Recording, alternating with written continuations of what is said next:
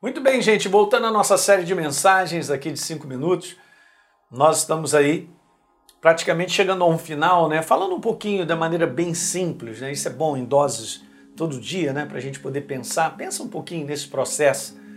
O processo de Deus na nossa vida. E Deus comparou o reino de Deus, Jesus comparou uma das comparações do reino de Deus. É como se um homem lançasse a semente no solo. Então eu expliquei isso para você. Não existe só a semente, não existe só o solo, mas um foi preparado para o outro. De que adianta ter uma semente se não tem um coração para acreditar?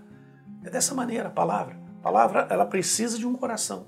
Quando ela encontra um coração que acredita e que mantém ela de maneira própria, ela produz.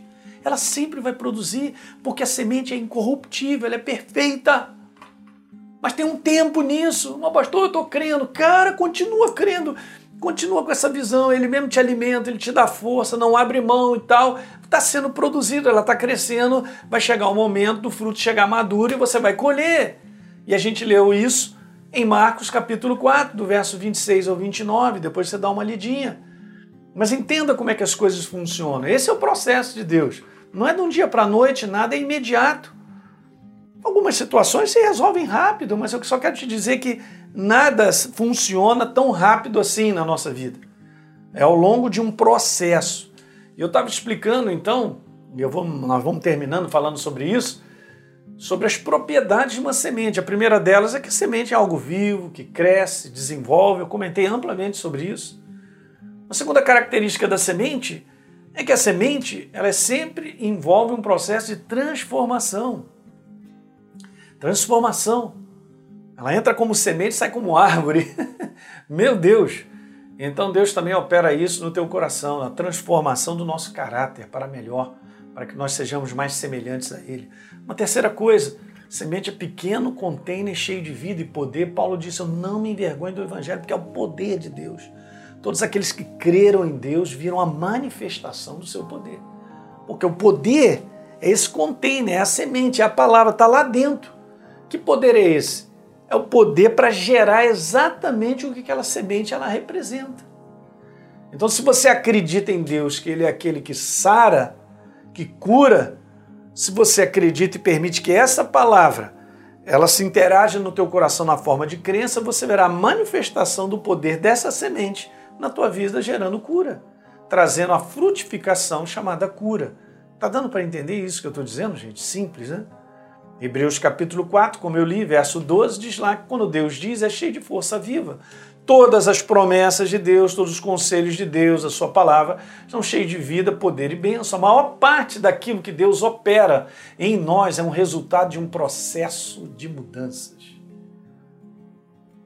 Então entenda que tem uma programação, tem coisas que Deus está trabalhando na nossa vida até nós completarmos. Aquele que começou boa obra em vós, Filipenses 1, no verso 6, há de completar até o dia de Cristo. Né? Então está falando também envolvendo um processo. Envolve um processo de construção. Ah, poxa, passei aqui, é um terreno baldio, hoje já tem esse prédio de 30 andares, você não vai ver isso. Isso não existe.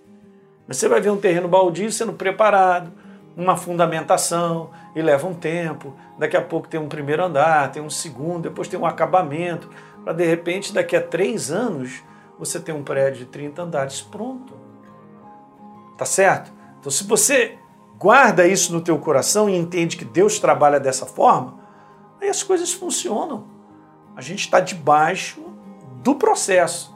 Não, Deus não esqueceu de mim, não me largou, nem me abandonou. Nós estamos no processo, é simplesmente isso. Ah, então chegou o tempo da manga ficar madura? Não, não chegou ainda. Mas, mas tem manga, tem a mangueira, é, ela vai dar manga, vai mas ainda não amadureceu, você entende, gente? Então a palavra ela, ela entra no nosso coração e ela, ela vai sendo gerada pelo nosso cuidado de continuarmos acreditando a despeito de qualquer coisa, como o mundo está, situações, não é não, que a gente vai enfrentando.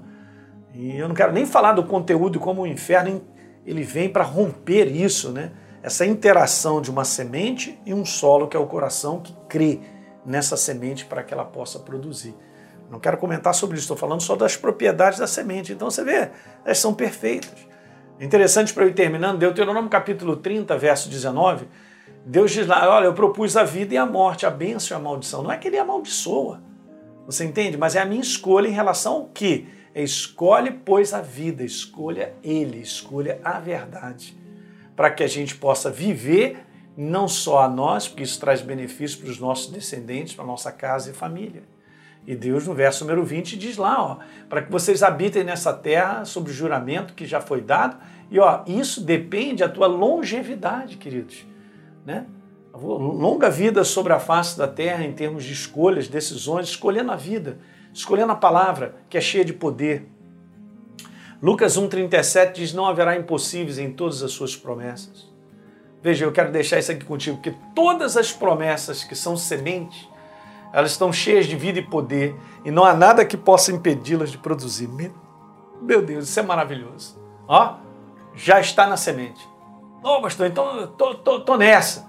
Beleza, é só você ter um coração próprio. Eu não posso ser desqualificado de coração, porque eu não verei então o cumprimento disso.